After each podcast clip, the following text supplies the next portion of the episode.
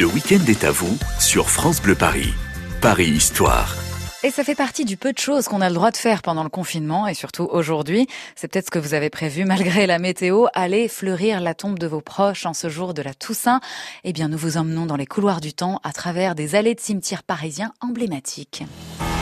Sylvain Solustri, vous êtes notre guide ce dimanche matin. Alors pas de Père Lachaise au programme ou de cimetière Montparnasse ou Montmartre. Vous avez choisi des cimetières tout aussi cultes mais moins représentés. Et d'abord direction Picpus dans le 12e arrondissement. C'est d'ailleurs l'un des seuls cimetières privés de Paris, Sylvain.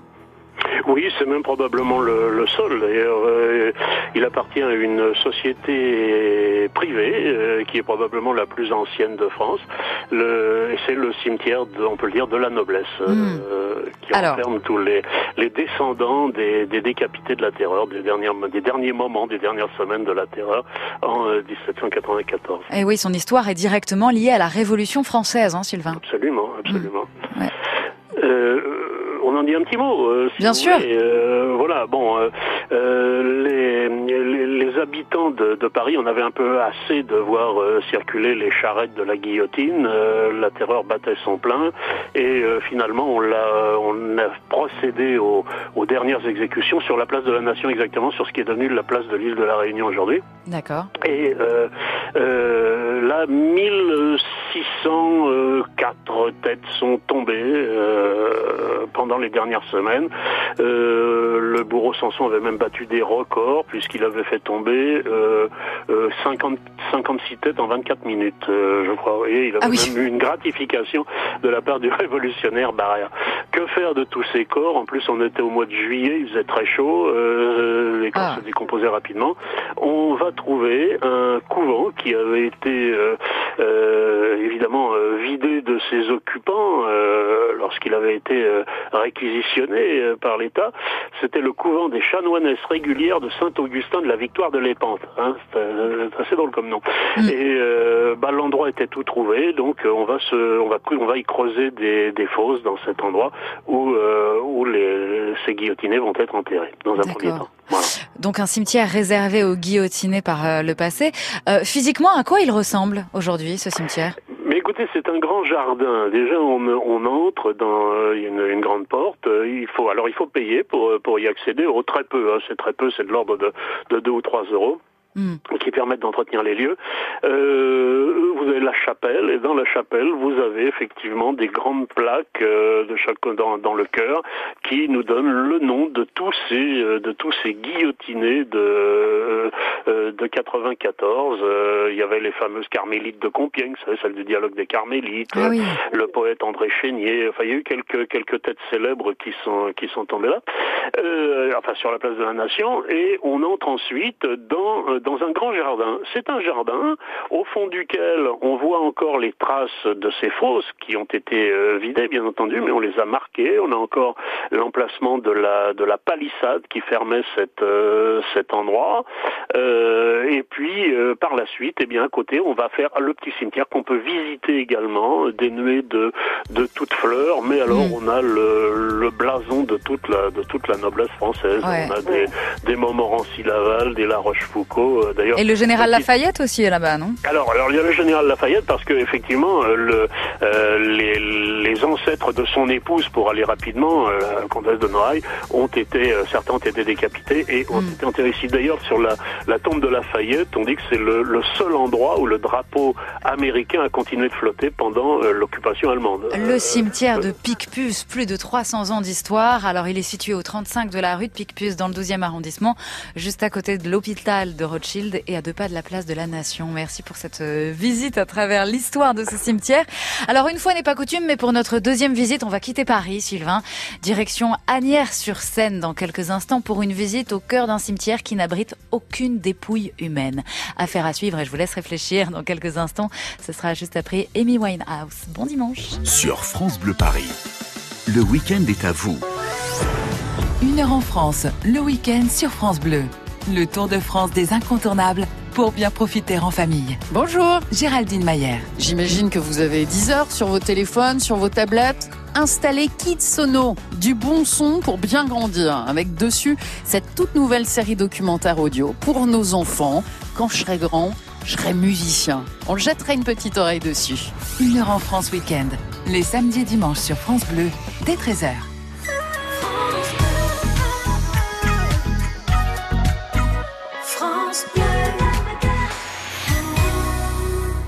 Paris Histoire, c'est tous les week-ends de matin entre 10h et 10h30 pour remonter le temps à travers des lieux emblématiques. Évidemment, ce dimanche de la Toussaint, nous avons choisi les cimetières parisiens. On se retrouve juste après ce titre signé Amy Winehouse. Meet you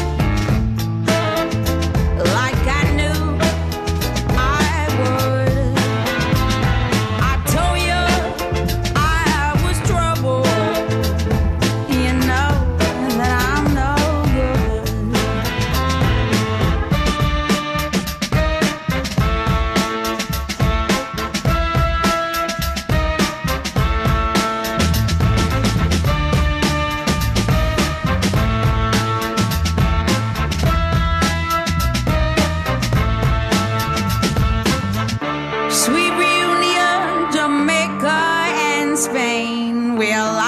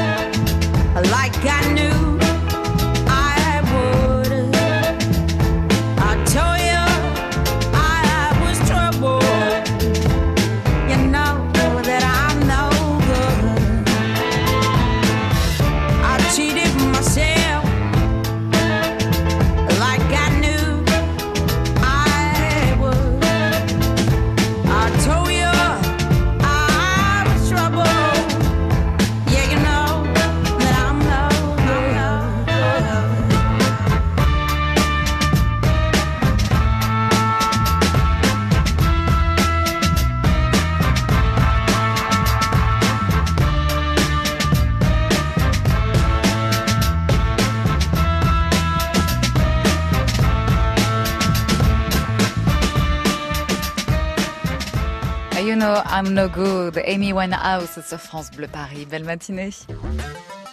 Le week-end est à vous sur France Bleu Paris. Paris Histoire. Et nous vous offrons un moment d'évasion et d'histoire. Ce matin, on remonte le temps à travers des lieux ancrés dans le patrimoine parisien, des lieux où il n'y a que les visiteurs qui sont vivants. Paris Histoire, spécial cimetière. Sylvain Solustri, vous êtes guide chez Sous les Pavés et sur France Bleu Paris ce dimanche. Vous nous emmenez dans la banlieue nord-ouest de Paris, direction les Hauts-de-Seine, à Agnières-sur-Seine. Pas d'humains dans le cimetière dans lequel vous nous emmenez, mais des dépouilles de chats et de chiens. Et ça, C'était une première mondiale au moment de sa création, Sylvain. Absolument. Ben, on, va, on va passer de, de pique-puce, ça tombe bien, euh, aux animaux. Vous voyez, c'est qui ont des puces sur eux. euh, c'est vrai qu'on ne sait pas l'origine d'ailleurs de pique-puce. C'est peut-être parce qu'il y avait des puces, mais aussi peut-être parce qu'il y avait de la fièvre bubonique et on perçait les, les bubons d'où ils sortaient du pu. c'est pas très mmh, ragoûtant. Bon appétit. alors pique-pu. Bon, voilà. Euh, J'ai dit une bêtise d'ailleurs tout à l'heure. C'est 1306 personnes. Je sais plus combien je vous ai dit dans l'émotion. Pour le cimetière de pique-puce. Pour le cimetière de pique-puce, 1306 personnes en six semaines. C'est pas mal hein, exécuté. Effectivement. Alors le cimetière de, des chiens, on l'appelle comme ça, c'est effectivement euh, une idée très très belle époque. Hein. On est vraiment dans dans ce, ce euh, cette époque où les, les, idées sont un peu folles, un peu fantaisistes. Euh, et euh, on a sa création date de la fin du, du 19e siècle, hein, c'est ça fin du, fin du 19e siècle, absolument. c'est un journaliste qui s'appelait Georges Armois et puis également une dame qui était directrice d'un journal féministe qui s'appelait La Fronde, Marguerite Durand, qui vont avoir l'idée de créer un cimetière pour les animaux parce que euh, à l'époque, bah, les animaux, on les jette à la décharge publique quand ils sont morts ou, euh, ou on les on les jette dans la Seine. Mm. Mais on trouve que c'est pas très respectueux pour des animaux qu'on a aimés, tout ça. Alors euh, l'idée vient de, de faire un un cimetière, d'autant plus que la loi euh, venait de le, de le, permettre, à condition que ce cimetière pour animaux soit éloigné de plus de 100 mètres des, des habitations. Et donc ce cimetière va ouvrir en 1901 sur l'île des Ravageurs, car à l'époque, et jusque dans les années 70, le, le cimetière était dans une île euh, où on accédait par un, par un pont, par deux ponts même, euh, de chaque côté de la Seine. Et puis l'un des deux bras de la Seine a été comblé en 76, mmh. si ma mémoire est bonne. Aujourd'hui, c'est une espèce d'autoroute qui passe par là, et donc ce n'est plus une île. Euh, on y accède facilement par le, le métro euh, à Gennevilliers. Et même dans ce cimetière, il y a des célébrités qui reposent, Sylvain. Oui, oui, oui, bien sûr. On a le, le fameux. Alors, on en, dès qu'on entre, on voit le monument à la gloire de, du chien loup Barry, euh, pas du chien loup, du, du euh, c'est un, un Saint Bernard, c'est plus exactement un épagnol des Alpes, mm. euh, pré, prédécesseur du, du Saint Bernard. Euh, c'est un chien qui était né en 1800 et il est mort à Berne en 1814. Il appartenait euh, à des chanoines, chanoines de l'abbaye du Grand Saint Bernard, et il aurait sauvé la vie de 40 personnes. Et après avoir euh, sauvé la vie de 40 personnes, il fut tué par la 41e qui, voyant arriver ce chien vers lui, a eu peur, alors qu'en fait, il venait pour le sauver dans la ah. neige. Il y a un film d'ailleurs, un très joli film avec Pierre Freinet qui, qui a été fait, qui s'appelle Barry, euh, tout simplement. Ah, merci pour l'anecdote cinématographique. Alors, euh, ça s'appelle le cimetière des chiens. J'ai dit qu'il y avait des chats, mais il n'y a pas que ça. Il y a d'autres animaux aussi qui sont enterrés oui, là-bas. Alors, bah oui, alors il y a des animaux célèbres, effectivement. Il y a le chien moustache, mascotte de la Grande Armée. vous avez le, ah, le chien Rintintin, le vrai Rintintin, qui était d'origine française au départ, qui avait été trouvé par un soldat américain et qui est devenu une vedette de cinéma. Bon, il y en a eu plusieurs, hein, des Rintintin. Euh, on en doit être aujourd'hui à Rintintin numéro 11, je crois, mais, mais le, le ah. on a, Mais il y a aussi des, il y a aussi des chevaux, des lions. De Dumas, de, de, de Guitry, voilà. Ouais, il y a aussi des euh, d'autres animaux comme des chevaux, des lions, des oiseaux qui sont euh, enterrés là-bas. chevaux de course. Hein, on a le fameux cheval Masro et, et Tsiotong de, qui sont morts dans les dans les années 80. Euh, voilà, euh, ben c'est surtout effectivement des chiens, mais on en a d'autres. On a également des singes, des des alors des chats en pagaille, des veaux, des vaches, des cochons, euh, des moutons. Même il y a même un, un singe. voilà. Incroyable. C'est assez assez émouvant d'ailleurs à visiter parce que on, on, y voit là toute la toute la détresse du monde et toute la solitude. On a des des, des épitaphes qui sont vraiment très très émouvantes mm.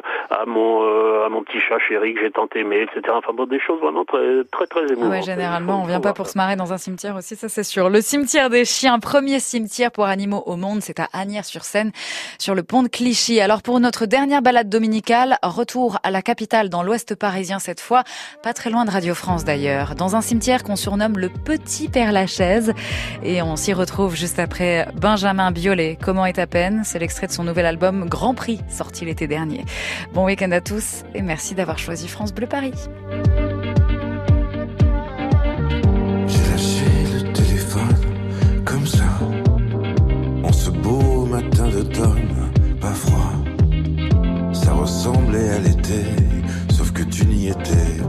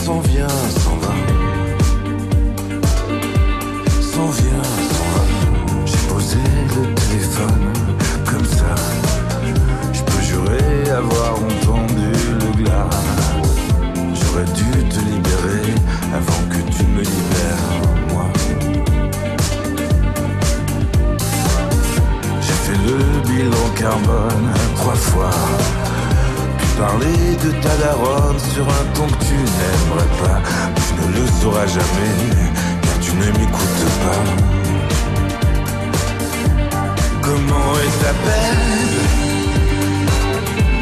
La mienne est comme ça. Faut pas qu'on s'entraîne à toucher le bas. Il faudrait qu'on apprenne à vivre avec ça. Comment est ta peine La mienne s'en vient, s'en va. La mienne s'en vient, s'en va.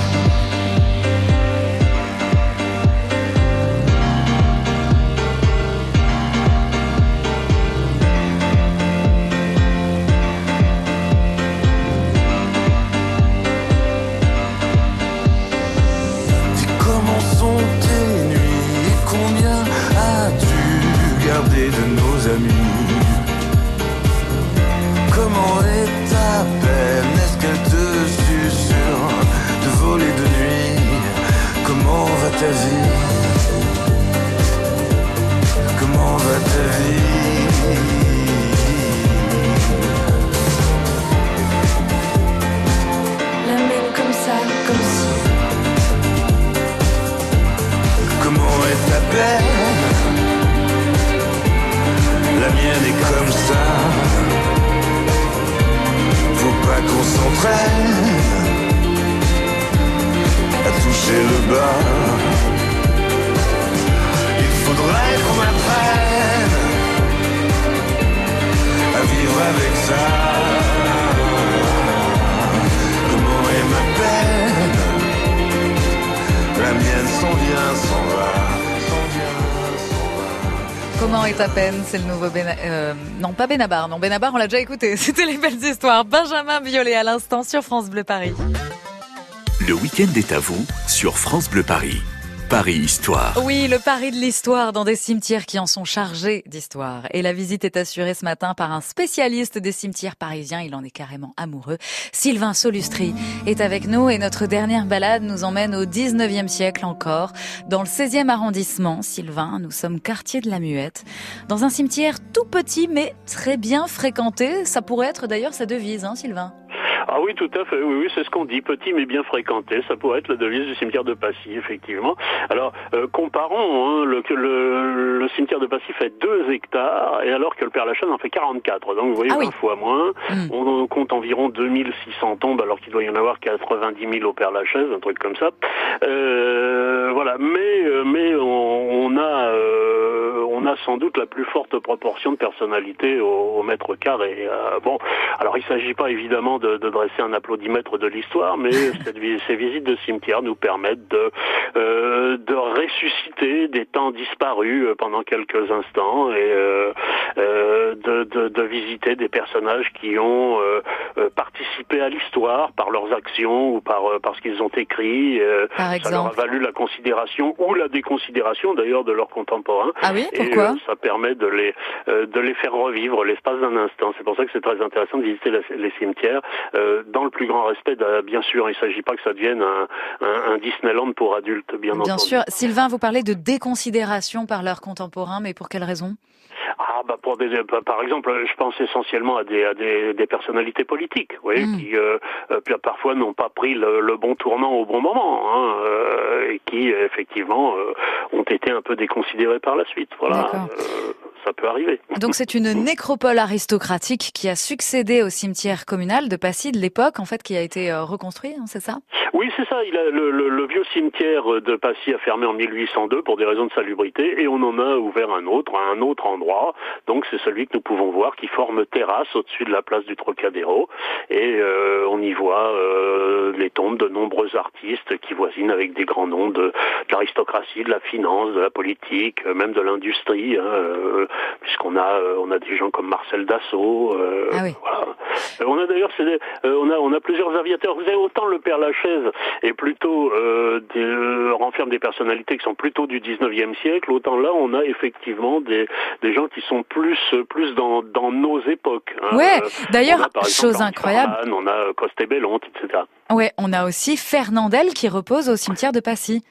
Fernandel, le très méridional Fernandel. Les gens sont toujours très surpris ouais. de voir que Fernandel ne repose pas à, à Marseille, mais à Paris, au, au, cimetière de Passy, effectivement. Le cimetière de Passy, euh, qui se trouve tout à côté de la place du Trocadéro, est ouvert évidemment en ce dimanche de, de la Toussaint. Vous pouvez aller le visiter, d'autant que euh, il est, il est assez mignon, hein, même s'il fait moins de 2 hectares. C'est oui, un très beau oui, jardin oui, dans lequel on, on peut. Des, il y a des, des, des, des, monuments qui sont, qui sont vraiment tout à fait intéressants, euh, très beaux à voir, et puis euh, des, des On a même d'anciens présidents de la République, on a des, des gens de lettres comme euh, Octave Mirbeau, comme euh, Tristan Bernard, euh, voilà, des, des, gens aussi moins connus comme Hector Lefeuel, l'architecte du, du, Louvre de Napoléon mmh. III.